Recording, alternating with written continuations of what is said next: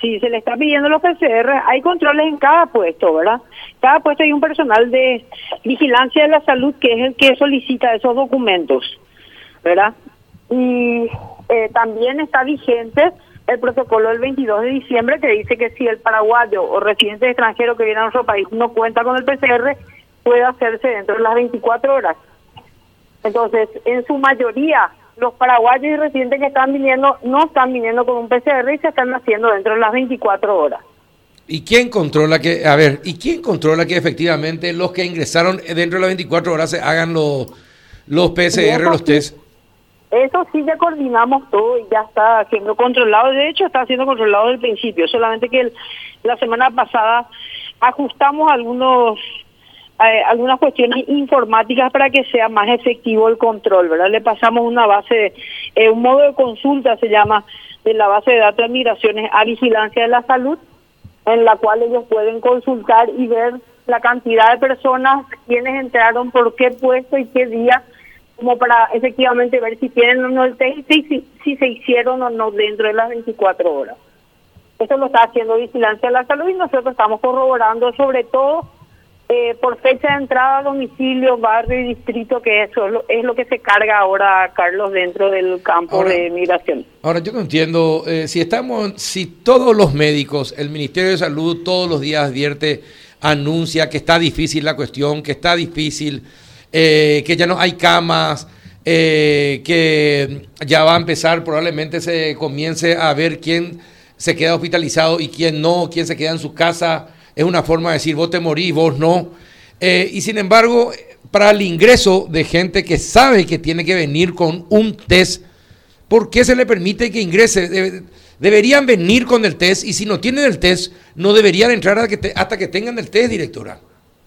El tema está que ahí ese campo ya no me corresponde a mí, Carlos. Eh, nosotros somos migraciones, no salud. Es salud el que el que saca y hace los protocolos y que hace cumplir los protocolos. ¿verdad? Nosotros somos un apoyo a salud en cuestión sobre todo de datos de movimientos. ¿verdad? Esa, esa parte yo no te podría, no podría decirte por qué sí y por qué no. Sí te podría decir que a un paraguayo o un residente extranjero yo no le puedo prohibir el ingreso. Eso te puedo asegurar, no le puedo prohibir el ingreso al territorio nacional. Por eso Pero eh, calculo que queda esa, eh, esa parte del protocolo donde dice que aquellos que no traigan pueden hacerse dentro Pero hace dos meses, hace dos meses los que venían de Inglaterra tenían prohibido ingresar a Paraguay. Por 15 días. fue hasta el 4, hasta el 4 de enero, 15 días. Bueno, fueron 15 días, exactamente. Bueno, ¿y por qué no puede? Si lo traen... No, estaba, no, no estaba prohibido para paraguayos. No, estaba prohibido para los ingleses que venían a Paraguay. ¿Y por qué no se puede, por qué no se puede hacer, no se puede prohibir a los que no tienen el PCR o el test 72 horas antes? A los extranjeros se les prohíbe. A los extranjeros sí, a los paraguayos no. Por eso dentro del protocolo del 22 de diciembre dice, extranjeros no, paraguayos y residentes extranjeros, así como diplomáticos y reunificación familiar, habla de las excepciones para las cuales uno puede venir sin el test. Pero, tota, mire, eh, el, hay cosas que realmente... entiendo, es una cuestión de lógica, es una cuestión de lógica nomás. Y no entiendo la lógica, realmente no entiendo la lógica porque Encima que no son muchos eh, los que puedan hacer el control de los que ingresan y que le sigan y que se vayan y le acompañen y estén ahí hasta que se haga el, test. Es imposible. Y el que, el que no quiera hacerse y le quiere joder la vida al resto, pues sencillamente va a ingresar, no va a presentar, no va a aparecer nunca y puede estar contagiando.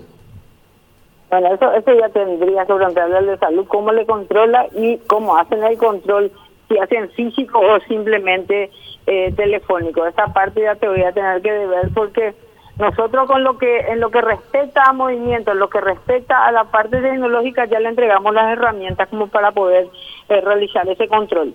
De poder se puede, fácilmente se puede. Ahora, ¿qué sanción se, eh, se le impone si no se hace? Esa ya es otra historia.